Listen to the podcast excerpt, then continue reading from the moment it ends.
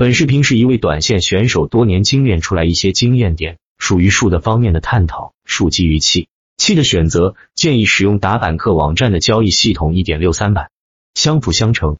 怎么发现和识别龙头股？啥时候买卖？一师出有名，逻辑为本，次新一出妖，后期人气情绪决定高度。妖股走完后，反过来看每一个能走妖的龙头股背后都有强大的逻辑支撑。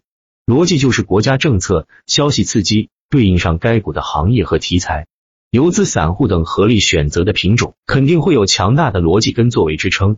贵州燃气的逻辑是天然气替代燃煤导致供应紧张，叠加次新。万兴科技的逻辑是它本身就是行业里的独角兽，叠加次新。相对于国家支持独角兽政策的补涨。智慧农业是瞎炒，纯从逻辑完全讲不通的，完全是特定时期管理层放任出来的，游资很好利用了，纯靠人气情绪打造的。这也说明了人气的重要性。市场合力选择出来公认的龙头，又不仅仅不单单是谁的逻辑最硬，谁就是龙头这么简单。比如说智慧农业成为龙头股，第一天最强的是大禹节水，大禹节水的逻辑也最硬，而且没记错的话，当天是最牛的游资佛山买的大禹节水。但第二天，智慧农业反超大禹节水成为龙头，这就应了经常说说了一句话：第一个涨停板而能看出个毛啊？二板才确认。你第一天买大禹节水也没有错，第一天它是最强的。一旦后面龙头换成智慧农业的时候，一定要跟着市场换过来，尊重市场的选择。二，啥是买？怎么买？第一个换手二板，闭眼上。有一个知识点：第一个换手二板，闭眼上，一种最简单的策略。当你预感有一波主线行情，那么这个主线行情里还不明显的第一个换手二板闭眼上就好了。比较安全的买法也是正确的买法，就是等二板确认了谁是龙头再买，而不是贪便宜自己判断谁是龙头。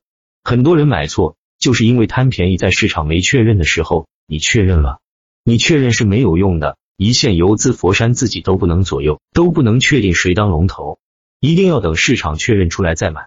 最好的办法就是打板买，因为不确认谁是龙头，不知道谁是龙头的时候，就跟打牌一样，不是明牌是暗牌。是暗牌的话，就需要打板来确认它的确定性，甚至还需要在回风的时候打回风板来确保它确定是启动了，不是骗人的。用打放量回风板规避它的不确定性。三要敢拿，拿得住，持股需要艺高人胆大，不要怕特停，因为涨得好多才特停。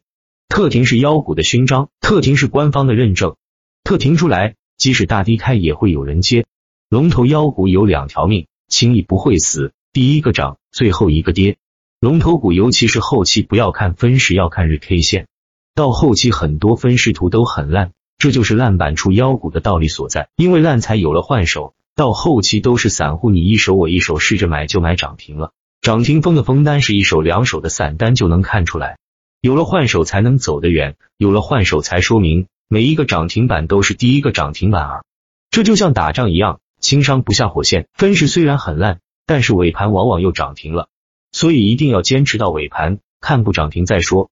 轻伤不下火线，龙头股的火线就是五天线，忽略分时波动，敢于持股收盘不破五天线就死拿住。